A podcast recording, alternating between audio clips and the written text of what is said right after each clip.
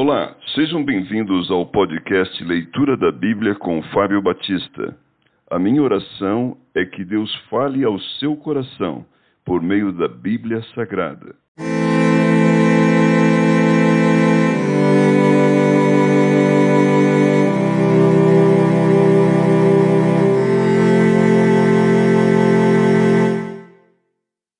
Segunda Crônicas, capítulo 9. A rainha de Sabá visita a Salomão. Tendo a rainha de Sabá ouvido a fama de Salomão, veio a Jerusalém prová-lo com perguntas difíceis, com muito grande comitiva, com camelos carregados de especiarias de ouro em abundância e pedras preciosas. Compareceu perante Salomão e lhe expôs tudo quanto trazia em sua mente.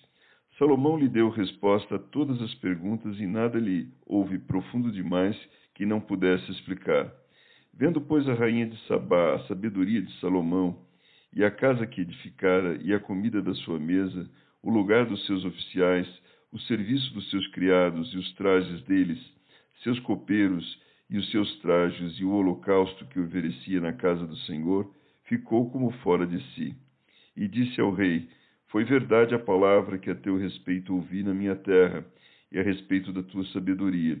Eu, contudo, não cria no que se falava, até que vim e vi com os meus próprios olhos. Eis que não me contaram a metade da grandeza da tua sabedoria. Sobrepujas a fama que ouvi.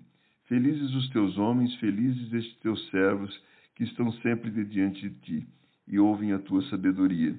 Bendito seja o Senhor teu Deus, que se agradou de ti para te colocar no seu trono como rei para o Senhor teu Deus, porque o teu Deus ama Israel para o estabelecer para sempre.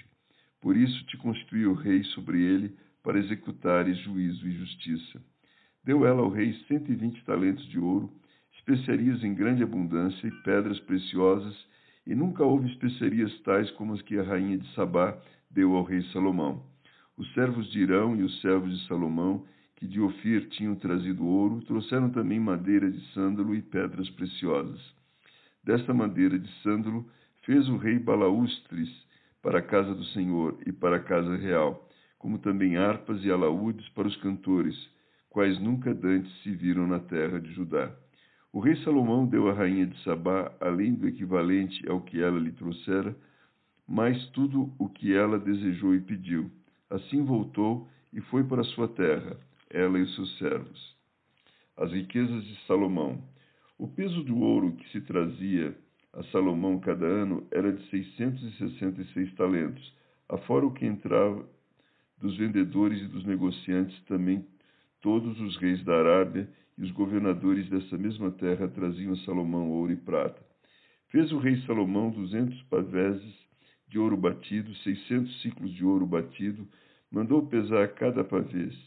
Fez também trezentos escudos de ouro batido, trezentos ciclos de ouro mandou pesar para cada escudo. E o rei os pôs na casa do bosque do Líbano. Fez mais o rei um grande trono de marfim e o cobriu de ouro puro. O trono tinha seis degraus e um estrado de ouro, a ele apegado. De ambos os lados tinha braços junto ao assento e dois leões junto aos braços. Também doze leões estavam ali sobre os seis degraus, um em cada extremo destes. Nunca se fizera obra semelhante em nenhum dos reinos. Todas as taças de que se servia o rei Salomão para beber eram de ouro, e também de ouro puro todas as da casa do bosque do Líbano. A prata nos dias de Salomão não se dava estimação nenhuma, porque o rei tinha navios que iam a Tarsis com os servos de Irão. De três em três anos voltavam os navios de Tarsis, trazendo ouro e prata, marfim, búzios e pavões. Assim o rei Salomão excedeu a todos os reis do mundo tanto em riqueza como em sabedoria. Todos os reis do mundo procuraram ir ter com ele para ouvir a sabedoria que Deus lhe pusera no coração.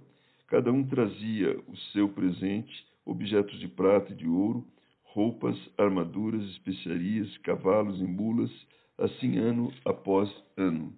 Tinha Salomão quatro mil cavalos em estrebarias para os seus carros e doze mil cavaleiros, que distribuiu as cidades para os carros e junto ao rei em Jerusalém. Dominava Salomão sobre todos os reis, desde Eufrates até a terra dos filisteus e até o limite do Egito.